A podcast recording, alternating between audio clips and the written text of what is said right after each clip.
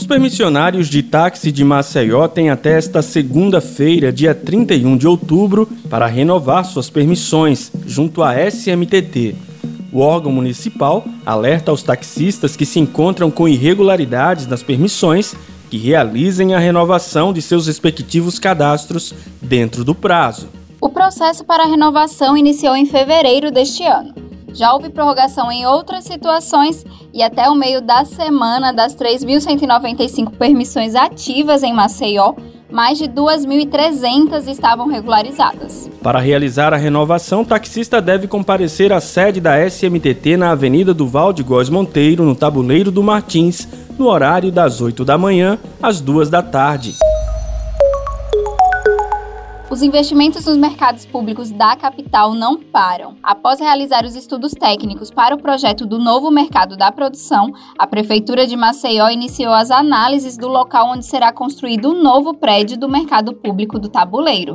Todo o dimensionamento para localizar barracas, corredores e espaços livres está em andamento e logo todo o projeto estará pronto para que seja iniciada a próxima etapa como explica o titular da Secretaria do Trabalho, Abastecimento e Economia Solidária, Maurício Filho.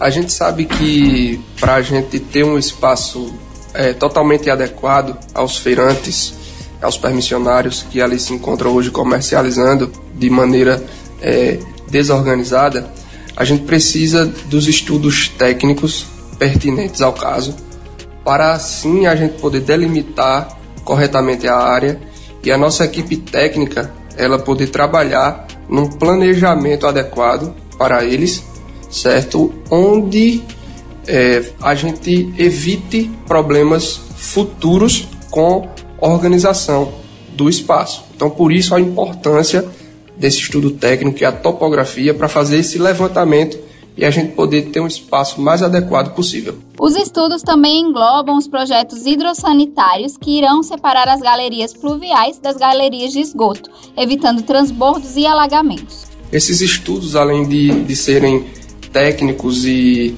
adequados para a área, eles também garantem uma questão de saúde pública para todas as pessoas, certo?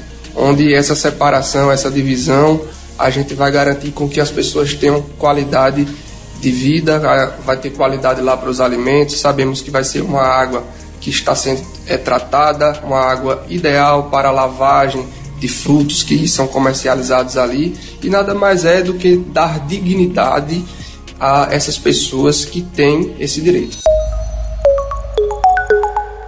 A Prefeitura de Maceió alterou o decreto que regulamenta o pagamento do aluguel social na capital e ampliou o prazo máximo permitido para a prorrogação do benefício para até 24 meses. Anteriormente, o aluguel social poderia ser pago por seis meses, prorrogáveis por mais seis meses. Com a atualização, após os 12 meses, a Secretaria Municipal de Assistência Social pode identificar a necessidade de nova prorrogação, que poderá ser feita por mais um ano. A possibilidade de ampliar o prazo será avaliada mês a mês, levando em conta a condição de cada beneficiário, o que deverá constar em relatório do Serviço Social da SEMAS. A diretora de Proteção Social Básica da Secretaria, Aline Pedrosa, destaca a importância dessa alteração. Isso se deve ao fato das pessoas ainda estarem em vulnerabilidade social por algum outro motivo.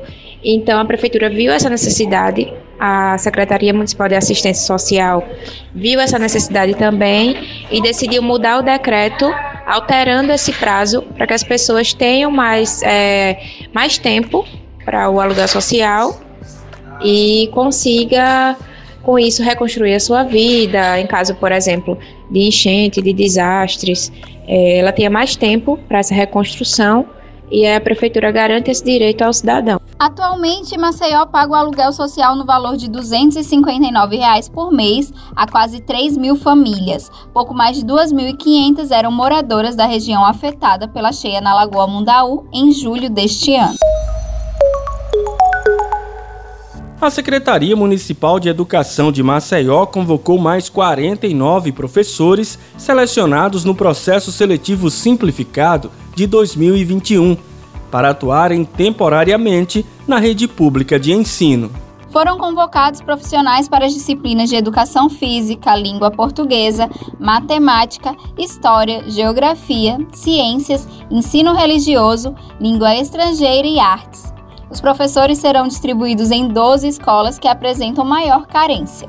Eliane Cirilo, coordenadora do setor de gestão de pessoas da CEMED, destaca a importância do reforço nas unidades de ensino. Positivo mesmo, né? Porque as escolas estavam com muita carência de professor, muita carência de auxiliar de sala. Mas também, diante dos levantamentos, nós estamos buscando outras soluções para outras necessidades que também temos na rede. Mas essa, graças a Deus, não vai sanar 100%, mas vai nos ajudar muito. O Centro de Atendimento Socioassistencial Casa mudou de endereço. Agora, os usuários podem buscar serviços e atendimentos na nova sede, localizada na antiga Rua da Praia, número 71, no centro, próximo à Praça Sinimbu. O horário de funcionamento é o mesmo, das 8 da manhã às 2 da tarde. A coordenadora do CASA, Márcia Mello, explica que as equipes já estão realizando atendimentos no novo local. Já estamos funcionando em pleno atividades com os seguintes serviços aos usuários: pagamento de cheques, auxílio pecúnia da chuva, auxílio moradia emergencial e o conta em dia. Também estamos já entregando os cartões do Auxílio Transporte Vamos.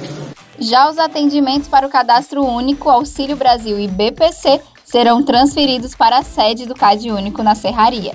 E estamos é, com o setor já direcionado as informações necessárias ao público de uma forma em geral. Para alguns serviços como Cadastro Único para Atualização, Auxílio Brasil, Benefício de Prestação Continuada, que é o BPC, estamos encaminhando os usuários para a sede do CAD Único, na Serraria, Avenida Menino Marcelo, sem número. Para mais informações, ligue 3312 5900 ou acesse maceió.al.gov.br. Eu sou Graziela França. E eu sou Lucas Malafaia. E esse foi o Acontece Maceió.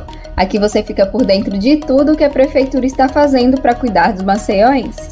Para mais informações, acesse nossas redes sociais e o site maceió.al.gov.br. E acompanhe o MCZcast no seu tocador de podcast favorito. Até a próxima semana. Até mais.